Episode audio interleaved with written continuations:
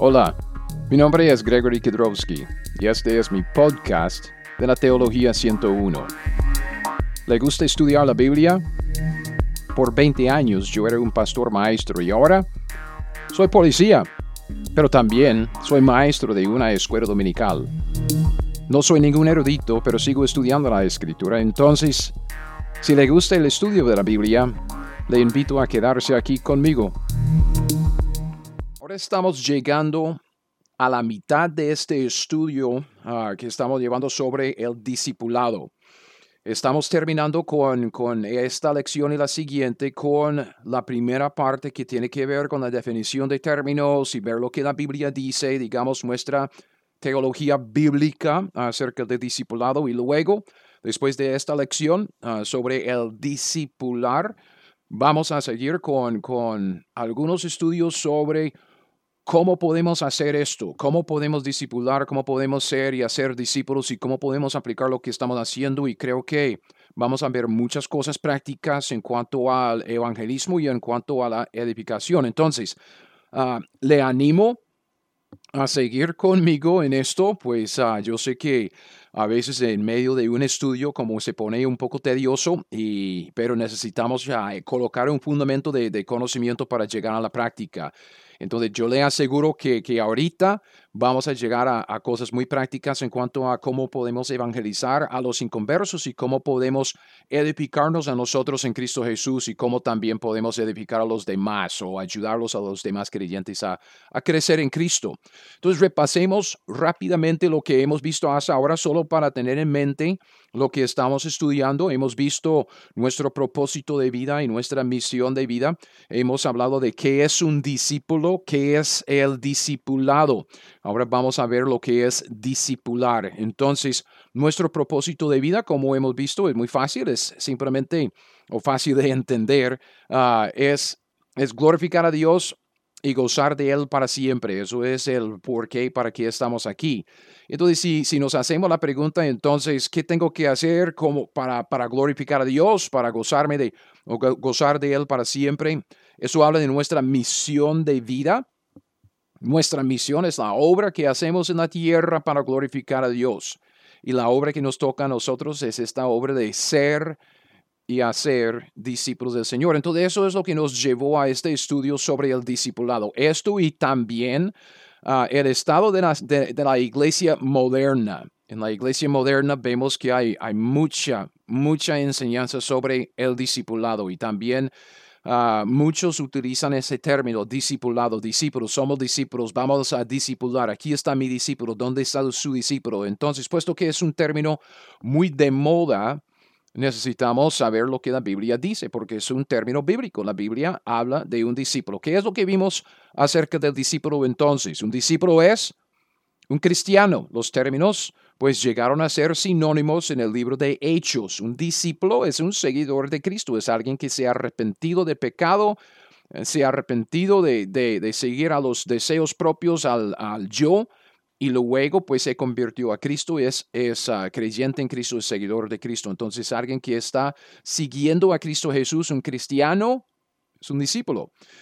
Luego pues definimos lo que es el discipulado. El discipulado es uno de esos términos que inventamos nosotros en, en el cristianismo, en las iglesias, para referirnos a este proceso de, de ser un discípulo o de hacer discípulos es simplemente el proceso por el cual pasa el discípulo mientras que se conforme más y más a la imagen de su, ah, de su maestro, el Señor Jesucristo.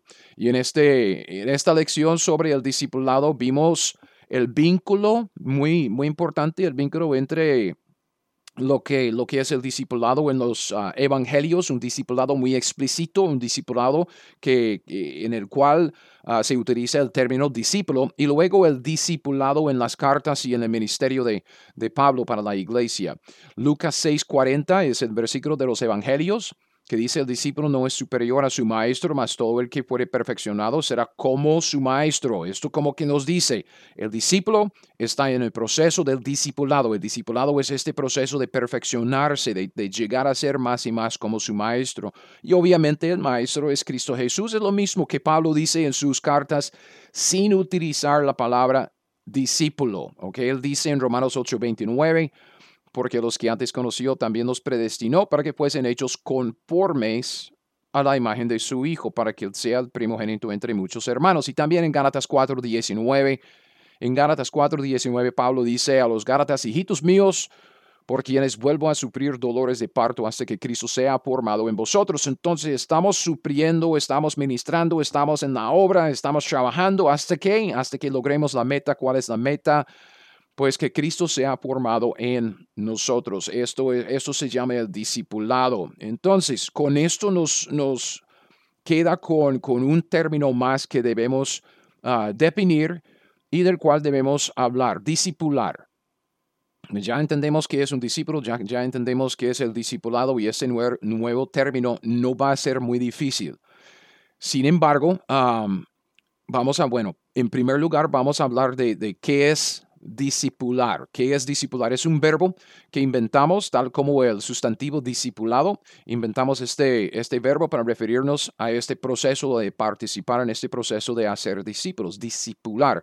Pero también necesitamos hablar acerca de, de, lo que la Biblia dice acerca de quién es responsable de hacerlo. Me explico.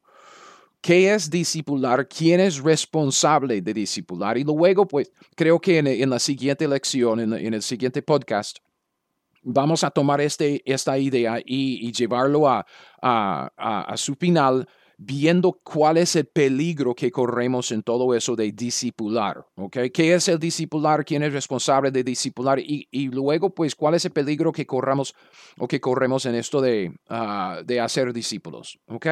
Entonces, dos lecciones, dos podcasts, no pierda ah, el siguiente, porque aquí vamos a colocar el fundamento, vamos a atar cabos con lo que hemos visto, repasar algunos conceptos, pero luego en el siguiente podcast, en la siguiente lección, en la segunda parte, de este estudio sobre uh, discipular y qué es el discipular, quién es responsable de discipular, vamos a presentar esta idea de peligro que corremos en el, en el discipulado, en esto de, de discipular. Y, en, en, ese contexto vamos a, vamos a presentar la idea de las lecciones que siguen en lo práctico. Entonces, no pierde el siguiente. Este, este podcast obviamente es importante para atar cabos, como dije, colocar el fundamento por lo, por lo que viene luego, y, ah, pero la segunda parte también va a ser de mucha, mucha importancia. Entonces, hagamos la pregunta, la primera pregunta, discipular. ¿Qué es? Okay. Este término discipular se refiere simplemente a la participación de uno en el proceso del discipulado. Okay, es un verbo, obviamente, un verbo que no aparece en la Biblia. Ah, lo inventamos nosotros, tal como el, el, término discipulado, pero usamos ese verbo discipular muy a menudo simplemente para referirnos a lo que es la obra de hacer discípulos. O sea, cuando, cuando hablamos de, de, de ayudar a otros a crecer, a crecer en, la, en, en Cristo, a crecer en la madurez espiritual, hablamos de discipular, estamos discipulando a los creyentes, estamos discipulando aquí o discipulando allá. Y lo que tenemos que entender o lo que tenemos que aceptar es que este término discipular se refiere a todo el trabajo del discipulado. Okay, hablamos de esto antes, de que cuando, cuando utilizamos un término que no es un término bíblico, tenemos que definirlo bien porque no lo encontramos en la Biblia, para que la Biblia defina bien el término. Entonces, cuando estamos hablando de discipular, estamos hablando del trabajo del discipulado. O sea, estamos hablando de ambos aspectos de hacer discípulos, del evangelismo y de la edificación si usted ha llevado esta serie de lecciones hasta ahora conmigo, usted sabe que hemos hecho un énfasis en esto muy, muy a menudo y voy a hacerlo otra vez. ¿Por qué? Porque hermano, hermana, es demasiado importante. Hay dos elementos, hay dos componentes principales en la obra de discipular. Si estamos hablando de ser discípulos, si estamos hablando de hacer discípulos, si estamos hablando de discipular, tenemos que hablar del evangelismo y de la edificación. Muchos hoy en día tienen este concepto muy equivocado, y lo digo muy equivocado de lo que es el discipulado. han divorciado el evangelismo del discipulado y por eso habla del evangelismo y luego del discipulado. Entonces, si usted oye esto desde el púlpito, estamos, eh, vamos a ir a evangelizar a los, a los, a los de la calle y luego queremos traerlos a la iglesia para discipularlos. Tenemos un programa y un ministerio de evangelismo para que podamos luego discipular a la gente nueva. Y esto es una gran equivocación. ¿Por qué? Porque es, es, un uso de, los términos que no es bíblico. Y también transmite una idea que daña el ministerio de una iglesia. No, es que no podemos divorciar el evangelismo del discipulado. Porque el discipulado en la Biblia consta de las dos cosas el evangelismo y la edificación, no solo de la edificación. Muchos, se, muchos usan ese término discipulado hoy en día como un sinónimo para la edificación. O sea, es que es como un programa en la iglesia para enseñar la Biblia a otros creyentes, o es como un programa en la iglesia para los nuevos convertidos, los nuevos creyentes. Y no es así. En la Biblia, en la Biblia, recuerden, a través del evangelismo, hacemos un discípulo en este sentir de crear ¿ok? Hacemos un nuevo discípulo. Un, uno llega a ser un discípulo por medio del evangelismo, porque por medio del evangelismo una persona en conversa se convierte en seguidor de Cristo. Ya no es un seguidor de sí mismo, de sus deseos de pecado, se ha convertido a Cristo, ya es seguidor de Cristo. Entonces el primer paso del, del discipulado es el evangelismo. No debemos hablar del evangelismo como si fuera un evento separado del discipulado. El evangelismo es el primer paso del discipulado. Okay, si, es, si, si decimos nosotros que nuestra misión de vida es ser y hacer discípulos, si divorciamos el evangelismo del discipulado, entonces nadie va a querer hacer el evangelismo. Todo el mundo va a decir, ah, yo voy a dejar el evangelismo para los que tienen el don de evangelismo. Okay, aún, aún no sabiendo que la Biblia no habla de un don de evangelismo. El don en la Biblia es el evangelista que nos entrena a los demás en la obra de evangelismo. Pero el evangelismo nos toca a todos nosotros porque es el primer paso del discipulado. Entonces, cuando Dios dice, id y haced discípulos a todas las naciones, esa, esa gran comisión, esa, esa misión de vida es para cada uno de los discípulos, usted y yo, para todos. Todos tenemos que hacer discípulos. ¿Cómo? En primer lugar, evangelizando a los inconversos. Entonces, nadie tiene un pase. Es que nadie puede decir, ah, yo no evangelismo, yo, yo disipulo. Queriendo decir que yo no voy a la calle, yo no toco puertas, yo no reparto tratados, yo no predico al aire libre, yo no testifico. Porque esa obra eso es un poco desagradable. Lo que yo hago es yo enseño en la iglesia. Y eso es lo que el Señor quiere, que, que yo disipulo no, señor. No, no, señora, señorita. No, el evangelismo forma parte del discipulado. No debemos hablar del evangelismo como divorciado de discipulado. El evangelismo es el primer paso en, hacer un discípulo. Hacemos discípulos evangelizando. Luego, a través de la edificación, hacemos un discípulo en el sentido de moldearlo. O sea, por medio de la edificación, una persona salva, un creyente crece como un discípulo del Señor o un discípulo del Señor Jesucristo. Entonces, esto, eh, en esto vemos la meta de que, queremos que, sea como el maestro, que, queremos que, se conforme a la imagen de Cristo, que, llegue a ser como Cristo Jesús. Entonces, piense en esto como muy, muy sencillo. El propósito de vida es glorificar a Dios, gozar, gozar de Él para siempre. Listo. ¿Cómo es que, podemos ah, cumplir con nuestro propósito de vida? Es por medio de la misión que Dios nos ha dado. ¿Cuál es la misión? La misión que Dios nos ha dado que como Cristo dijo en Juan 17:4, ah, te he glorificado en la tierra y acabado la obra que me diste que hacer. La obra que Dios nos dio que hacer en la tierra para glorificarlo, o sea, cumplir con nuestro propósito, es la obra del discipulado. Es la obra de ser y hacer discípulos. Entonces, esta obra del, del discipulado, de discipular, consta de dos cosas, evangelizar a los inconversos y edificar a los creyentes. cuando estamos evangelizando a los, a los inconversos y edificando a los creyentes, estamos cumpliendo con nuestra misión de vida y estamos glorificando a Dios y le aseguro que vamos a estar también gozando de Él ahora y para siempre. Tengo una nota al margen porque podemos, aquí podríamos, no vamos a sacar el tiempo para hacerlo, pero, pero podríamos hablar de misiones. Estamos hablando de, la obra del, creyente, de la iglesia local. Estamos aquí para, para cumplir esta obra de hacer discípulos y evangelizando, edificando, listo. Entonces, ¿qué hay de misiones? Porque hay gente en el mundo que nunca han oído acerca de Cristo. Y si, si agregamos este término, misiones, ¿ok? Para una referencia futura, misiones simplemente se refiere a copiar y pegar lo que estamos haciendo aquí. Okay, copiar y pegar. Si, si quiere pensar en misiones, así de sencillo, copiar y pegar.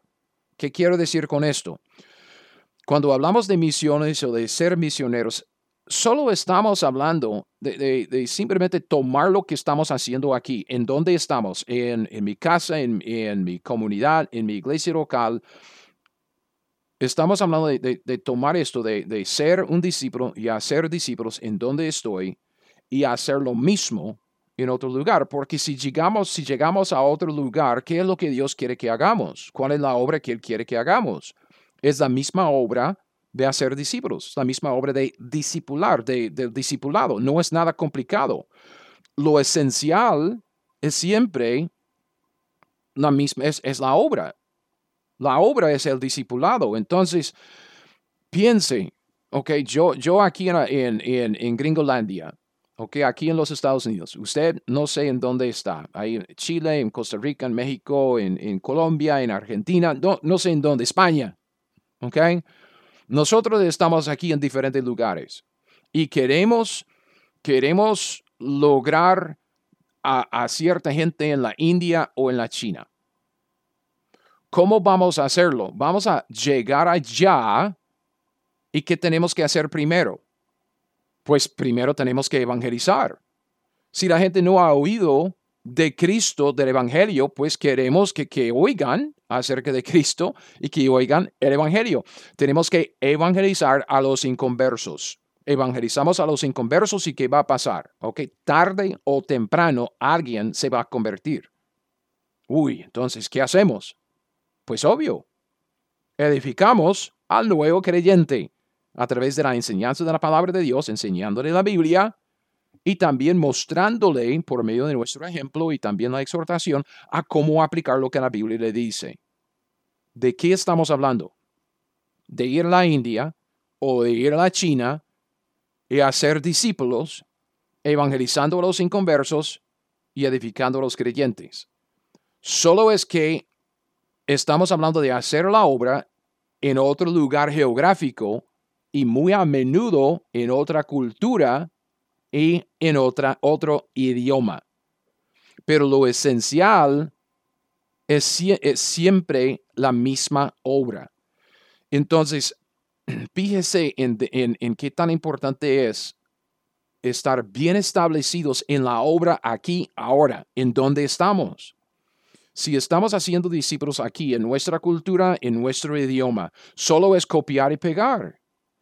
Solo es ir a otro lugar geográfico, aprender el idioma y aprendiendo el idioma vamos a estar aprendiendo la cultura porque así es como funciona. Entonces aprendemos eh, el idioma y predicamos el evangelio a la gente en su, su idioma para evangelizar a los inconversos y luego edificamos a los creyentes que Dios nos da. Hermanos, no es complicado. No es muy difícil, pero lo esencial es hacerlo aquí y ahora, en nuestras vidas, ah, ah, en nuestras vidas individuales y también en nuestras iglesias locales. Hacerlo aquí para que podamos ir y simplemente copiar y pegar. ¿Ok? Entonces, el término discipular es un verbo que hacemos inventado para referirnos a la obra del discipulado. ¿Ok? Es la obra de ser discípulos del Señor Jesucristo. Es la obra de hacer discípulos del Señor Jesucristo. Discipular. Esta definición nos lleva a una pregunta muy práctica. ¿Quién es responsable? ¿Ok? Y aquí es donde vamos a, vamos a tratar de, hacer algo o decir algunas cosas muy prácticas y muy, muy directas, muy individuales. Entonces, si yo hago algo aquí que le ofende, no es mi propósito señalarle a usted como un irresponsable. Es mi propósito señalar a todos nosotros como los irresponsables que somos. ¿Por qué? Porque necesitamos entender este asunto. ¿Quién es el responsable? Si estamos hablando de discipular, el verbo, la acción de hacer discípulos, ¿quién es el responsable? Bueno, hablemos primero de quién es el responsable de ser un discípulo. Okay. Creo que esta pregunta con la respuesta, la respuesta tan obvia, uno dice, pues, ¿quién es el responsable de ser un discípulo? Obvio, es el, es el individuo. ¿ok? Pero vale la pena como desarrollar esta, esta respuesta un poco para que quede claro y no hay, que, que no haya malentendidos, ¿verdad? Entonces, si estamos hablando de ser un discípulo, de convertirse a Cristo Jesús, ser un cristiano, ser un discípulo, de crecer en Cristo, de conformarse a la imagen de Cristo, de edificarse en Cristo, sobre edificarse sobre el fundamento de, de, de ¿Quién es responsable? En una palabra, pues usted. Y usted es responsable. Usted es el responsable de la obra de discipular en su propia vida. O sea, usted es responsable de ser un discípulo del Señor Jesucristo. Piénselo, cuando Cristo hizo su llamado ahí en los evangelios, sígueme, dice, sígueme. Ninguno de sus doce discípulos pudo señalar a otro para decir, eh, yo fracasé en la, en la obra porque Pedro Pedro, Pedro como que hizo esto, Juan hizo aquello, porque él no hizo lo que yo, yo esperaba, lo que yo necesitaba. Entonces, no. No, cada uno es responsable de su propia, propia vida. Usted no es mi discípulo. Y yo no soy el discípulo de usted. Los dos, usted y yo, somos iguales. ¿Por qué? Porque usted y yo somos discípulos del Señor. Por esto, al final de cuentas, yo no soy responsable de usted. Obviamente yo tengo mi responsabilidad en, en, el cuerpo de Cristo conforme al diseño divino que Dios espera que yo esté trabajando con, con lo que sea para, para ser discípulos. Ok, yo entiendo, pero al, al final de cuentas, ok, al final de cuentas, yo no soy responsable de usted y usted no es responsable de mí. Y aún, aún para decirlo, porque yo es, yo llevé como 20 años o más como pastor. Hablemos de su pastor, el pastor de usted. En donde sea que usted esté, al final de cuentas, su pastor no es responsable de discipular a usted. Obviamente el pastor tiene una responsabilidad de guiarlo a usted a la salvación si usted no es salvo y luego de ayudarle a crecer en Cristo por medio de la enseñanza de la palabra de Dios y un buen ejemplo que usted puede seguir. Pero fíjese, fíjese, él, su pastor, no toma las decisiones por usted. Usted toma sus propias decisiones. Si usted quiere obedecer a la palabra de Dios, si usted quiere someterse a Cristo, si usted quiere, eh, son decisiones propias. Y su pastor tampoco se compromete por usted. Entonces, en este sentido, en cuanto a decisiones y compromiso con el Señor, usted es el responsable de sí mismo de ser un discípulo de Cristo, igual que yo. Yo soy el responsable. Ok, por, los problemas que yo he tenido en el cristianismo, por los problemas que, yo llevo debido a mi personalidad, los problemas que, que, que tengo, pues, de, de, otra gente que, no merezco. no importa yo tengo que responderle a Cristo. ¿Por qué? Porque yo soy seguidor de Cristo. No importa lo que los demás me han hecho. No puedo, no puedo echarle la culpa a otra persona por mi irresponsabilidad, por mi falta de compromiso. Escuche lo que Cristo dice. Lucas 14, del 25 al 33, es uno de los pasajes de, bueno, es el pasaje que, que dice calcula los gastos. Entonces tenemos que tomar en cuenta lo que cuesta ser discípulo de Cristo Jesús. Pero este pasaje en Lucas 14, 25 empieza diciendo, grandes multitudes iban con él, con Cristo. Aquí tenemos como el cuadro, grandes multitudes, muchos, entre comillas, discípulos iban con él, estaban siguiéndole para verlo, para escucharle, para aprender de él. Eran sus discípulos, que no tanto como discípulos ahora, sino discípulos como en aquel entonces, al principio de su ministerio, porque vemos que Cristo, dice el mismo versículo 25, Cristo volviéndose les dijo, pues tenemos esa gran multitud, ¿okay? una mega iglesia, si pudiéramos decirlo así. Muchos discípulos siguiéndole, multitud siguiéndole, y él vuelve y les dice esto. Si alguno, fíjese en esa palabra, alguno, ¿a quién está hablando Cristo? Está hablando al individuo. Póngase ahí, bueno, a sí mismo entre esa multitud. Usted con muchos demás, muchos, mucha gente, una multitud está siguiendo a Cristo Jesús y él para, ah, da la vuelta y dice, si alguno, está hablando a usted, men. Si alguno viene a mí, dice Cristo, y no aborrece, es que el individuo tiene la responsabilidad, está hablando al individuo y no aborrece a su padre, a madre, mujer, e hijos y hermanos y hermanas y aún también su propia vida, no puede ser mi discípulo. No puede, singular. El individuo no puede ser mi discípulo. ¿Okay? Le toca al individuo calcular los gastos y luego pagarlos. Y dice en el versículo 27, es Lucas 14, 27 el que no lleva su cruz y viene en pos de mí, es el individuo que lo hace, no puede ser mi discípulo. Y da unos ejemplos, dice, versículo 28, porque ¿quién de vosotros queriendo edificar una torre no se sienta primero y calcula los gastos a ver si tiene lo que necesita para acabarla? No sea después que haya puesto el cimiento no pueda acabarla, todos los que lo, lo vean comiencen a hacer burla de él, diciendo, este hombre comenzó a edificar y no pudo acabar. Siempre estamos hablando del individuo, este hombre o que rey, ese rey individual, que rey al marchar a la guerra contra otro rey no se sienta primero y considera si puede hacer frente con 10 mil al que viene contra él con 20 mil. Y si no puede, cuando el otro está todavía lejos, le envía una embajada y le pide condiciones de paz. Así pues, versículo 33.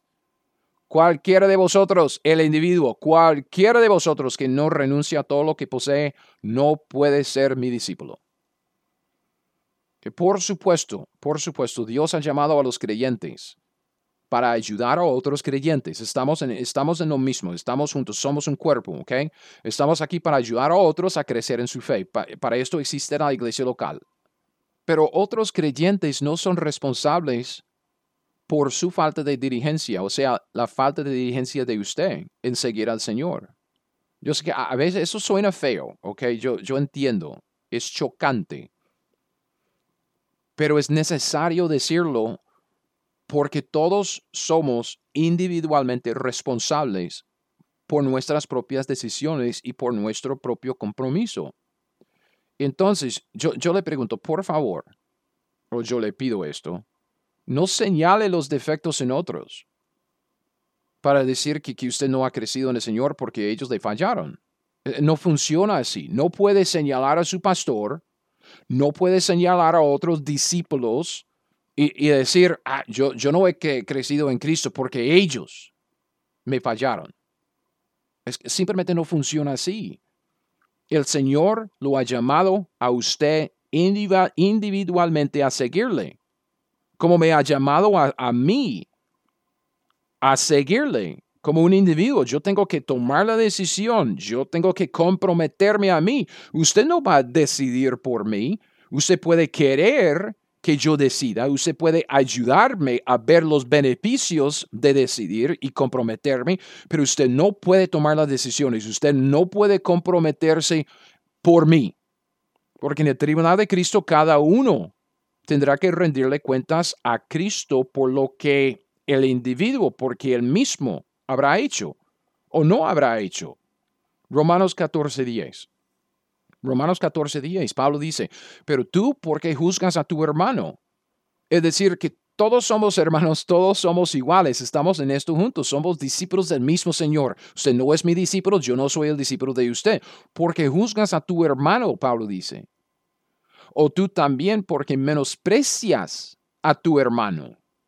Porque todos comparecemos ante el tribunal de Cristo.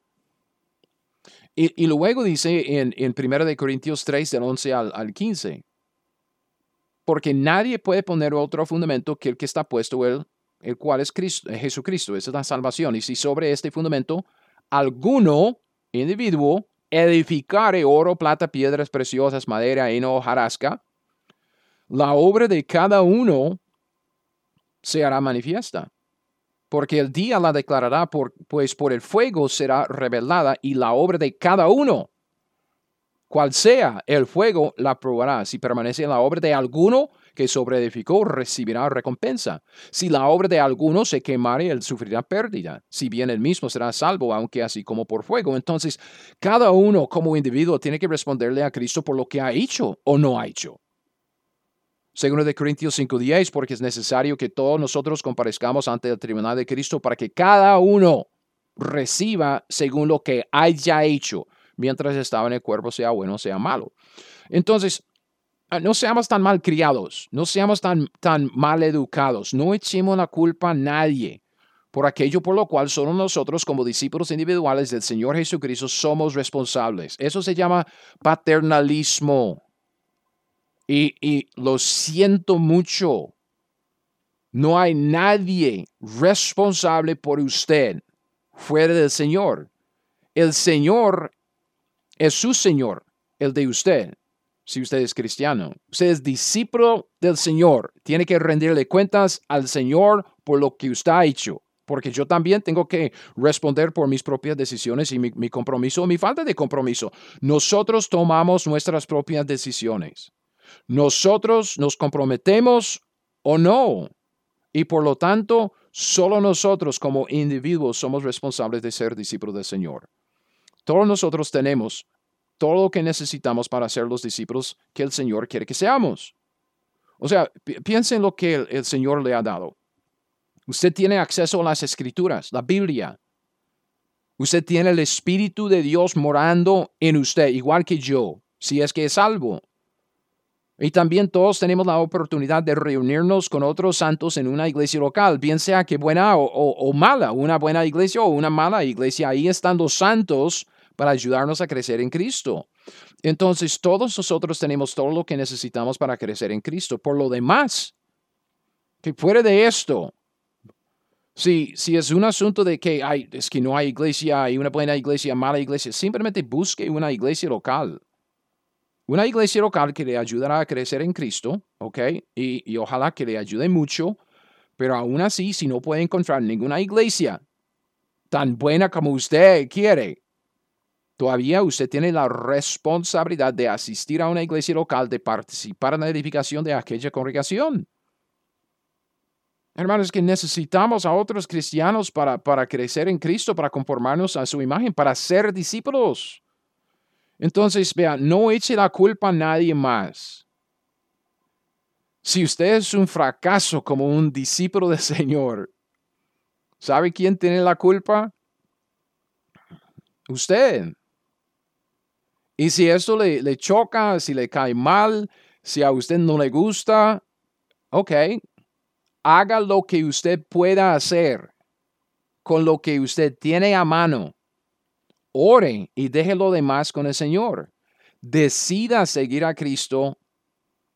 Comprométase con Cristo y el, el, proceso de crecimiento.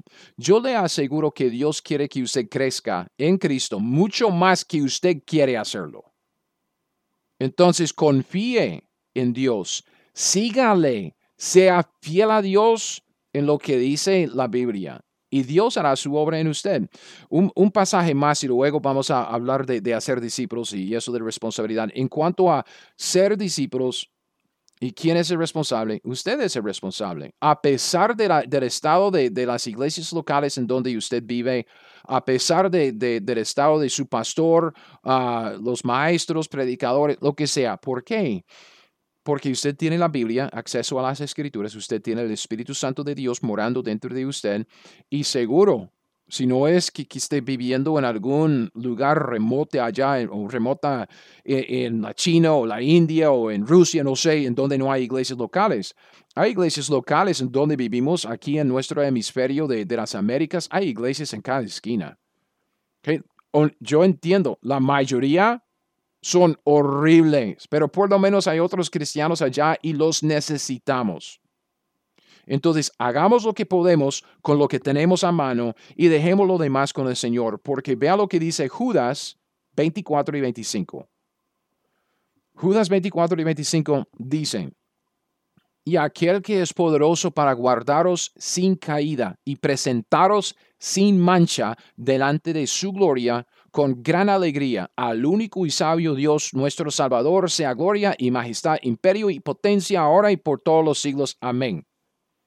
Si usted quiere crecer en Cristo, si usted quiere conformarse a la imagen de Cristo, si usted quiere ser un discípulo, usted tiene todo lo que necesita para hacerlo, porque este pasaje dice que Dios es poderoso para guardar a quien quiera, guardaros sin caída. Y dice, y presentaros sin mancha delante de su gloria, con gran alegría. Es Dios quien lo hace. Entonces, si nosotros como individuos no estamos creciendo en Cristo como, nos, como, como queremos, no podemos echarle la culpa a ningún otro hermano en Cristo. Tenemos que vernos en el espejo y decir, yo tengo la culpa.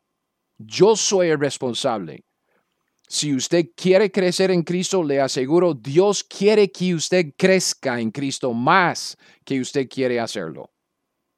La razón por la cual no está creciendo en Cristo y conformándose en la imagen de Cristo es porque usted no está leyendo y estudiando, aprendiendo las escrituras como debe, no está aplicando las escrituras como debe y no está confiando en el Espíritu Santo como debe y no está reuniéndose con otros cristianos como debe. ¿Quién tiene la culpa? ¿Quién tiene la culpa? Pues usted. Entonces estamos hablando de ser discípulos y hacer discípulos y quién es el responsable. Entonces, ah, hablemos de quién es responsable, quién es el responsable de hacer discípulos. Si hacemos discípulos por medio del evangelismo y la edificación, ¿quién es responsable de esta obra de discipular? Recuerde, estamos aquí trabajando con nuestro término inventado por los hombres, discipular. Obviamente, obviamente, 1 Corintios 3, 6, yo sé, aunque no soy calvinista, yo sé, Dios es últimamente responsable de hacer un discípulo. Si nosotros predicamos el Evangelio y enseñamos la Biblia, si, si nosotros hacemos todo lo que nos toca y Dios no hace su obra, no vamos a ver ningún fruto. No vamos a ver a nadie convertirse. Dios tiene que hacer la obra. Solo es que la Biblia nos asegura que Dios sí está haciendo su obra, Dios sí quiere hacer la obra, lo que, lo que se requiere es que nosotros seamos fieles en la obra. Pablo dice, 1 de Corintios 3, 6, yo planté, Apolos regó, pero el crecimiento lo ha dado ¿quién? Obvio, Dios. Dios da el crecimiento en nuestros esfuerzos en el evangelismo, para la salvación de los inconversos. Y Dios da el crecimiento en nuestros esfuerzos para edificar a otros creyentes, o sea, para conformarlos a la imagen de, de Cristo. Pero igualmente obvio es el hecho de que Dios nos ha dado un papel que hemos de, desempeñar en la obra de hacer discípulos, ¿verdad? Entonces, es de esto que, de, lo que queremos hablar en, en esta parte del estudio.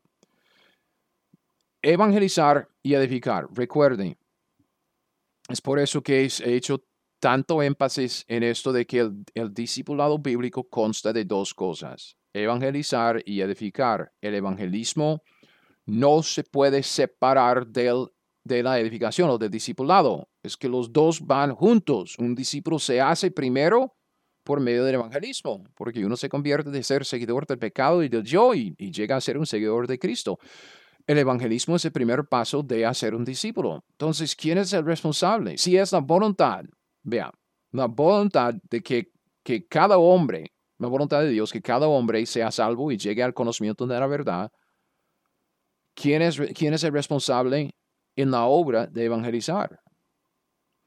El pasaje principal sobre este asunto es el de 2 de Corintios capítulo 5 del 18 al 20.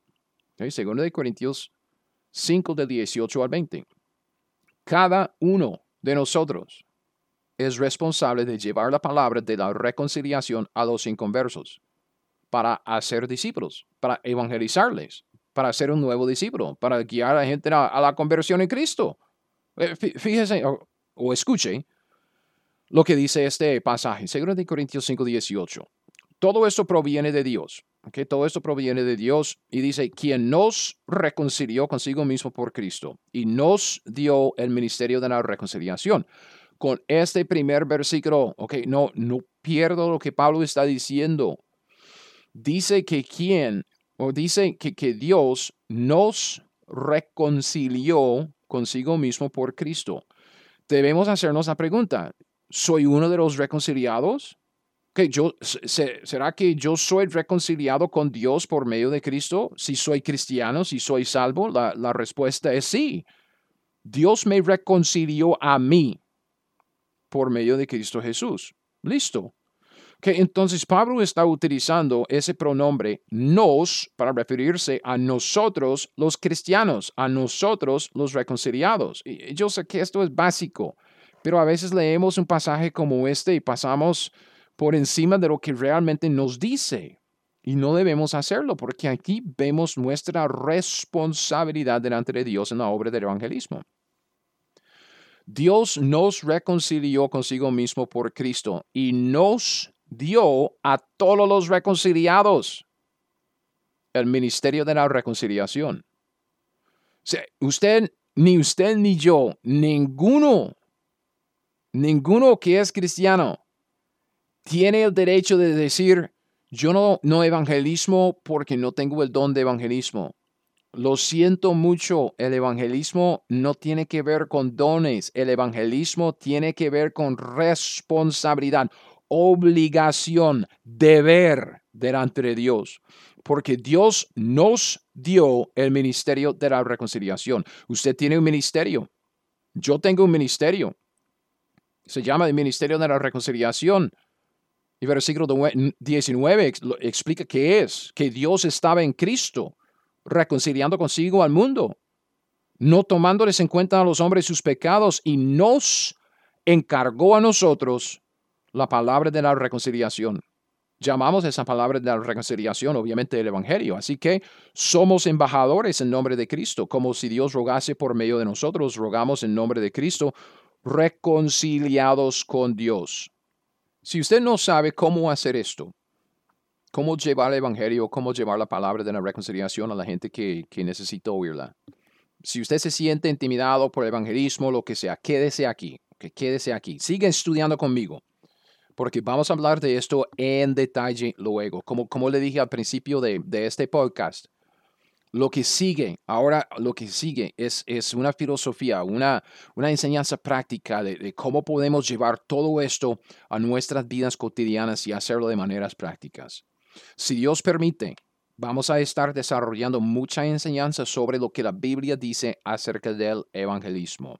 Además, si no tiene paciencia para esperar el desarrollo de estos podcasts, pues está bien. Yo tengo cursos de capacitación práctica en el evangelismo y usted puede verlo todo en el sitio evangelismobiblico.com. Entonces, si quiere meterse allá, evangelismobiblico.com es un sitio que, mi amigo, muy buen amigo Oscar, ah, ha, desarrollado evangelismobiblico.com. Métese allá, hay recursos ahí y también en mi página mi sitio web en la página del evangelismo. Entonces, métase en teología101.net y busque a la izquierda en, en el menú lo, que, lo que es evangelismo. Y hay, hay enseñanzas y recursos y herramientas, videos, audios, eh, de, todo. Entonces, pero como dije, vamos a desarrollar esto luego, vamos a hablar de esto y cosas muy prácticas luego. Solo es que entienda, entienda si usted es uno de los reconciliados, si usted es cristiano, reconciliado con Dios por medio de Cristo, Dios le ha dado a usted este ministerio de la reconciliación. El ministerio de la reconciliación es llevar la palabra de la reconciliación a los que necesitan oírla. Es el evangelismo. ¿Quién es responsable por la obra de evangelismo, de hacer discípulos evangelizando a los inconversos? ¿Quién es el responsable? Usted. Usted tiene la responsabilidad de evangelizar a los inconversos en donde está. Yo también tengo la responsabilidad de hacer discípulos evangelizando aquí en donde estoy. Somos responsables. El Señor también, ahora hablando del segundo término aquí, el Señor también espera que cada discípulo, cada creyente salvo, participe en la obra de edificar a otros creyentes en el cuerpo de Cristo. Si usted es salvo, la Biblia dice que Dios lo ha creado a usted en Cristo para las buenas obras en las cuales Él espera que usted ande. Ese es Efesios 2, del 8 al 10, porque por gracia sois salvos por medio de la fe, y esto no de vosotros, pues es don de Dios, no por obras, para que nadie se gloríe, porque somos hechura suya, creados en Cristo Jesús para buenas obras las cuales Dios preparó de antemano para que anduviésemos en ellas. Entonces Dios preparó las obras para usted, creó, creó a usted en Cristo para las obras. Ahora la voluntad del Señor es que usted haga esas obras constante consistentemente.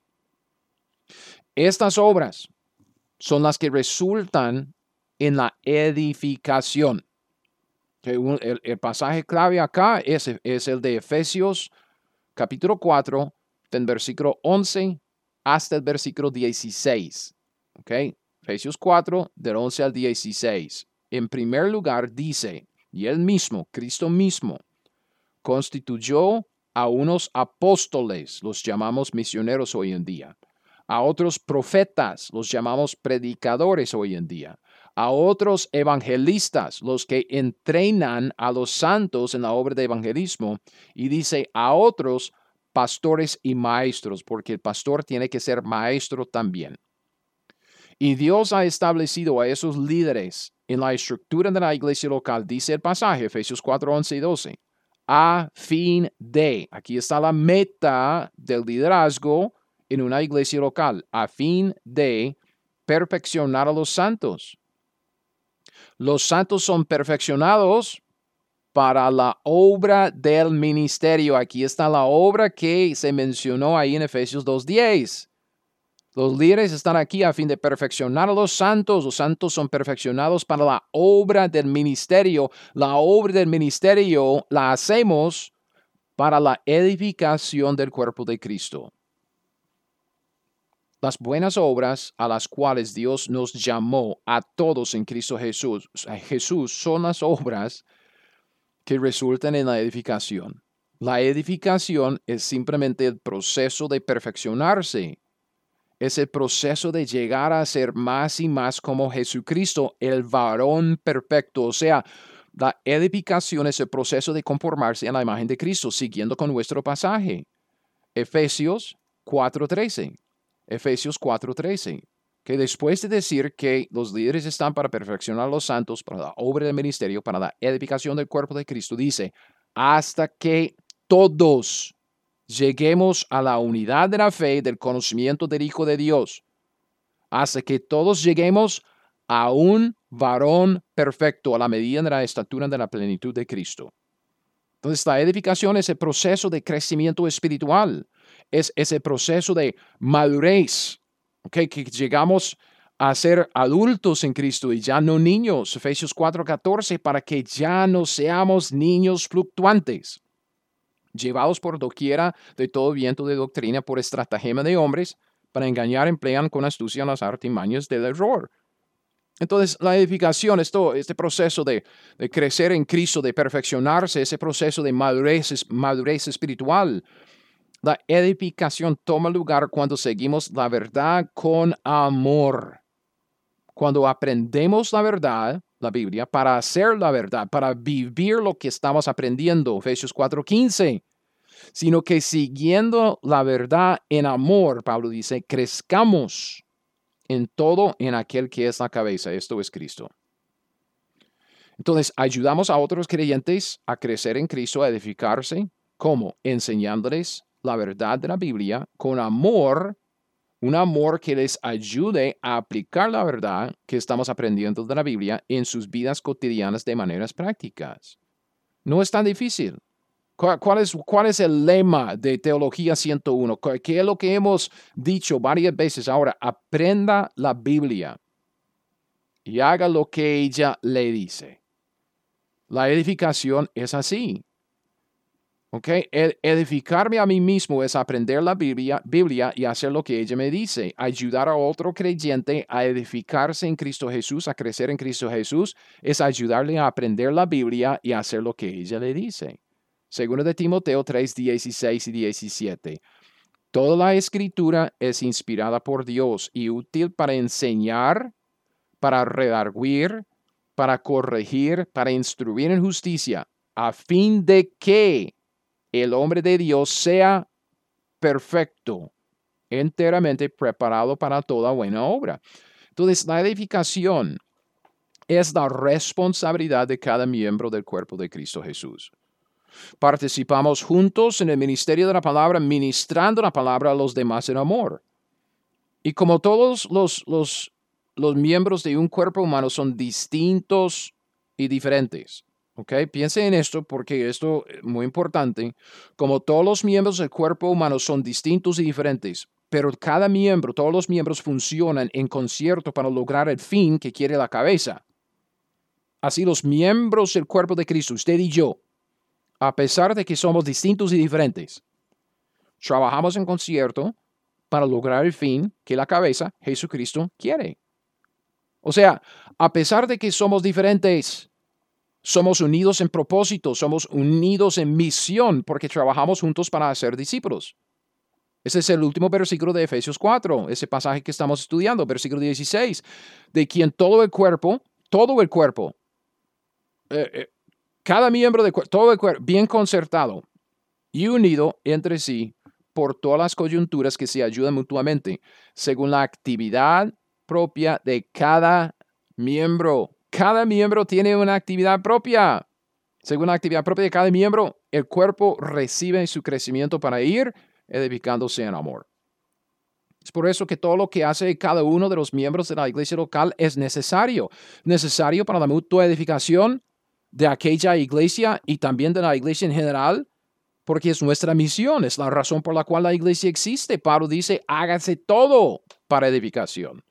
Primero de Corintios 14, 26. Entonces, la edificación, eso de ministrar la palabra a otros creyentes en amor, puede tomar muchas formas diferentes.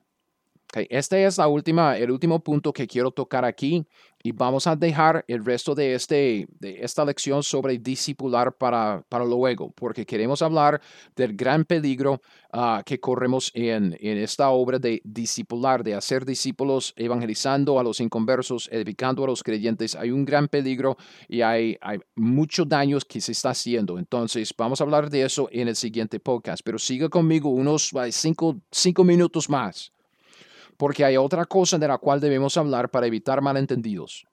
Y yo les digo, hermano, yo le digo, son malentendidos por todos lados. Y hemos hecho tanto daño a los miembros del cuerpo de Cristo con este problema que debemos ya acabarlo, ya, ya acabar de hacerlo, ya quitarlo de, de nuestras iglesias. Lo que quiero decir es que todos nosotros individualmente y como iglesias locales. Todos nosotros hemos sido llamados por el Señor a edificar a otros creyentes enseñándoles la palabra y ayudándoles a aplicar la palabra en su vida diaria. Aprende la Biblia, haga lo que ella le dice. Pero todos nosotros somos diferentes. Usted no es como yo, yo no soy como usted. Y el problema que existe es que hay gente que espera que, seamos como esas galletas de molde. Esas galletas que salen, esas galletas de molde, usted ve una galleta y se ve igual a la otra galleta. Entonces, si un cristiano no es tal como yo percibo como un cristiano debe ser, entonces él está en pecado. Él está en pecado. Yo no veo el fruto, entonces, ah, puede ser que ni siquiera sea salvo. No, señor, no, señora. Vea, todos nosotros somos miembros del cuerpo de Cristo y cada miembro del cuerpo es diferente. Aún yo estoy aquí hablando, ¿verdad? Grabando un podcast y en este momento me estoy fijando en mis manos. Tengo dos manos, pero las dos manos son diferentes. Una mano es mi mano izquierda. La otra mano es mi mano derecha. Yo soy derecho, entonces escribo y como mucho, hago con, mi mano derecha. no con la mano izquierda. ¿Por qué? Yo soy torpe con mi mano izquierda. Entonces, ojalá que mi mano izquierda fuera más como mi mano derecha, ¿verdad? Qué ridículo. Porque mi mano izquierda hace cosas que mi mano derecha no puede hacer. Y mi mano derecha hace cosas que mi mano izquierda no puede hacer. ¿Y saben? Yo estoy bien contento con una mano izquierda y con una mano derecha. Más contento estoy con mano izquierda y mano derecha que estaría con dos manos derechas. ¿Me explico? Suena ridículo, pero así es como la mayoría de la gente en las iglesias de hoy en día están viendo, evaluando la iglesia local. Todos tienen que ser igualitos, todos tienen que, hacer esto, todos tienen que ser así. Entonces, si usted no es así, no puede, no puede llamarse. En serio, Dios nos ha hecho a cada uno individualmente diferente y distinto. Y si Efesios 2.10 es la verdad, esa diferencia entre los, los, los miembros de la, del cuerpo de Cristo es el diseño divino.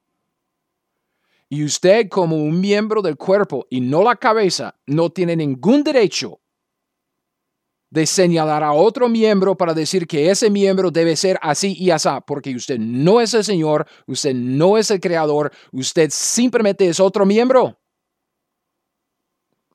Todos nosotros hemos sido llamados por el Señor a participar en la obra. ¿Ok? Piense conmigo un ejemplo. Participar en la obra, una obra de edificar a otro creyente. ¿Cómo es que usted lo haría? Porque la edificación, ayudar a otro creyente a edificarse en Cristo, puede ser tan sencillo como reunirse con ese otro creyente para leer la escritura, ¿verdad? Un pasaje, tres, cuatro, cinco versículos, un, capítulo, lo que sea, leer la escritura y luego hablar sobre lo que el pasaje dice. O sea, la observación. Puede hablar de lo que el pasaje significa, que es la interpretación. Puede hablar acerca de lo que el pasaje implica, que es la aplicación.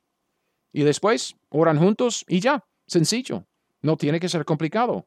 Es simplemente reunirse, leer la Biblia, ver lo que dice, ver lo que significa, hablar de lo que implica, orar juntos y listo.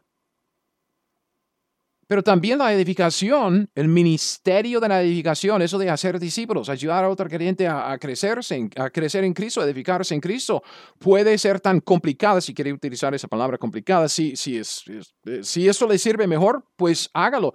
Porque, yo conozco a un hombre, si quiere hablar, que puede ser tan sencillo como reunirse, leer y simplemente hablar. Pero no todos tienen que ser la obra así. Hay algunos que sí quieren un, como, como, como un sistema muy sencillo, muy, muy práctico, como, como, como acaba, ah, lo que acabé de, ah, de, de, describir. Pero también puede ser también un poco más desarrollado. Puede, puede ser también para muchos un poco más complicado. No todos quieren un, algo muy profundo, algo muy desarrollado, algo entre comillas muy complicado, pero algunos sí. Entonces, si usted, la otra persona, eh, el otro creyente que usted quiere edificar, si son de los que quieren profundizarse o hacer toda una investigación académica de un pasaje bíblico que están estudiando porque no pueden hacerlo. Porque de esta manera ese tipo de cristiano se edifica. Por ejemplo, yo conozco a un hombre que llevó un tiempo desarrollando todo un curso de estudio académico un estudio estructurado, un, eh, estudio ah, escrito, todo un curso que dura tres años y medio para, para llevar, para cumplir. Tres años, tres años y medio, algo así, cuatro años. Es un curso que ayuda a otros creyentes a crecer en el conocimiento de la palabra. Tiene sus, tiene sus lecciones, ah, lecturas y también ejercicios prácticos que le ayuda también para aplicar el conocimiento que adquieren por medio de las, lecciones. Todo este, este paquete de, cursos se llama el discipulado bíblico y está disponible para bajar en el sitio web que se llama discipuladobiblico.com. La edificación, todo esto para decir que la edificación no tiene que ser complicada, puede ser muy sencillo, pero puede ser complicado, o sea, profunda o desarrollada, como quiera llamarlo, si es que Dios lo ha diseñado a usted de esta manera. En el ministerio de ser y hacer discípulos, hay campo para todos. Eso es lo que quiero decir con esto. Hay campo para todos, desde el, simple pescador como Pedro, Santiago, Juan, hasta el teólogo vocacional como Pablo, y para todos los demás que caemos entre los dos extremos. Hay campo para todos. Si mi estilo de discipular, si mi estilo de edificar es demasiado académico para usted, no se preocupe su estilo probablemente no sea lo suficientemente académico para mí. Lo que tenemos que aprender y aceptar es esto. Esta es la verdad que quiero comunicar en este punto, ¿ok? Y vamos terminando. Ser diferente no es estar equivocado. Ser diferente no es estar equivocado. Si usted disipula, para, para utilizar nuestro término discipular, si usted disipula de una manera diferente a como yo lo hago, hermano, está bien. Si yo discipulo de una manera diferente que usted, también está bien. Somos diferentes, pero eso no implica que uno esté equivocado. Necesitamos esta diferencia, necesitamos la diversidad para ser discípulos bien formados. Y es por eso que el discipulado debe hacerse en una iglesia local porque los discípulos necesitan estar expuestos a una variedad de otros discípulos. Cada miembro del cuerpo participa en el proceso de edificación conforme a su diseño divino, conforme a como Dios nos ha hecho y, y nos edificamos en amor. Entonces, tengo una exhortación práctica y ya termino. Por favor, por favor, y yo se lo ruego, por favor, piénselo bien antes de criticar a otro creyente simplemente porque no es como usted o porque no hace la obra del ministerio exactamente como usted. Entienda, por favor, que Dios ha puesto a todos nosotros y a cada uno de nosotros, de los miembros del cuerpo de Cristo, exactamente en el cuerpo donde Él quiso. 1 Corintios 12, 18.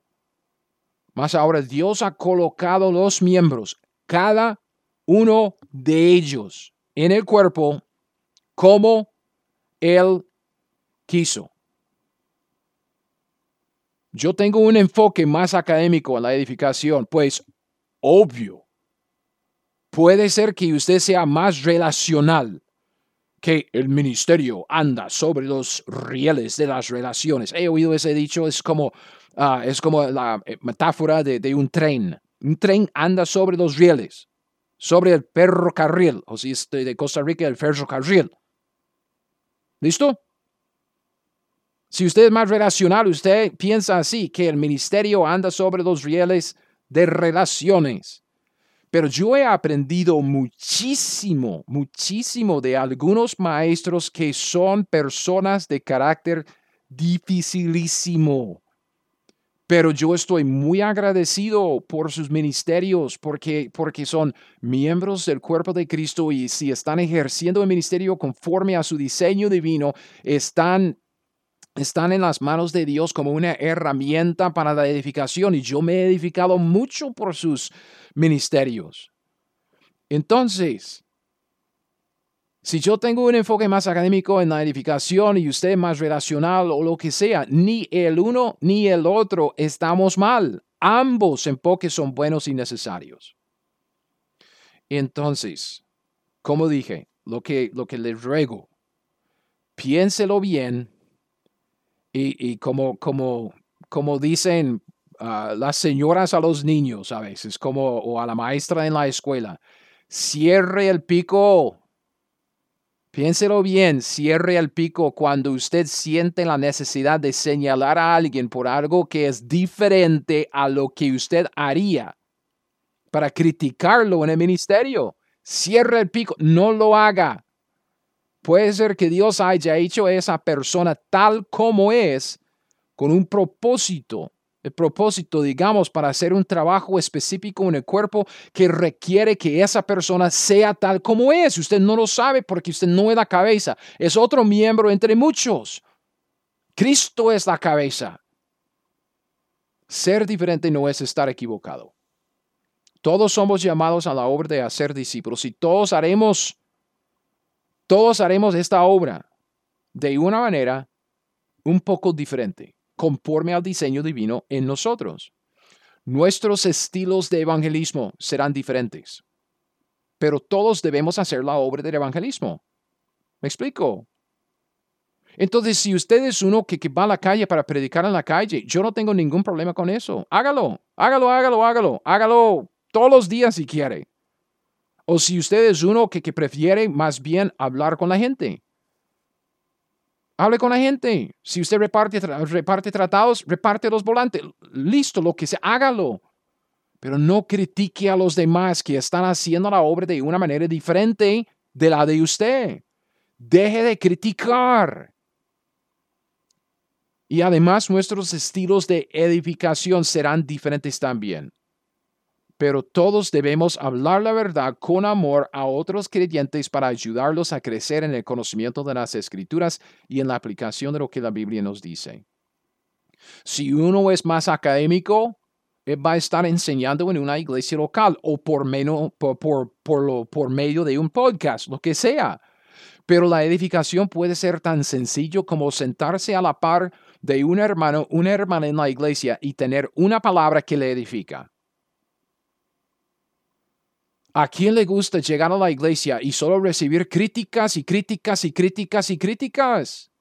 Cuando, cuando Pablo dice, Dios, por medio de Pablo dice, hágase todo para edificación. Obviamente hay, hay lugar para la corrección y la instrucción en justicia, para redarguir a la gente, entiendo, pero lo que necesitamos es fijarnos en la meta y la meta no es destruir, es edificar.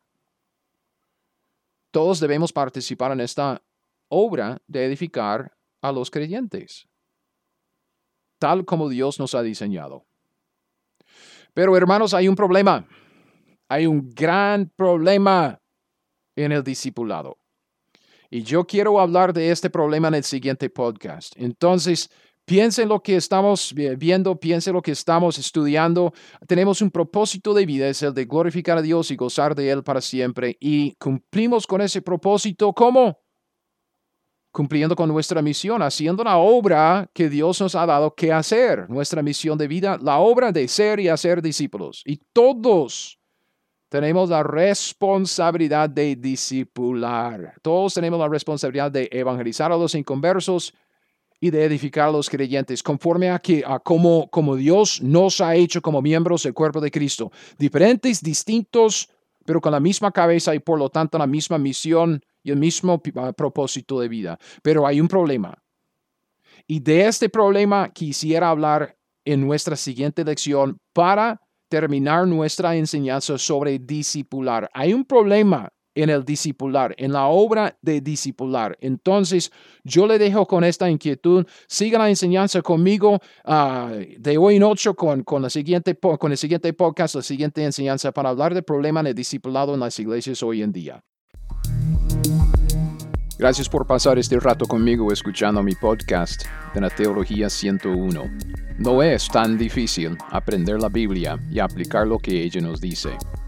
Y como siempre, si usted quiere las notas de este estudio o de cualquier otro estudio que he sacado, todo lo puede encontrar en mi página web, teología101.net. Si hay algo allá que le sirve, por favor, léalo, estúdielo, bájelo, úselo, tal como el Señor quiera.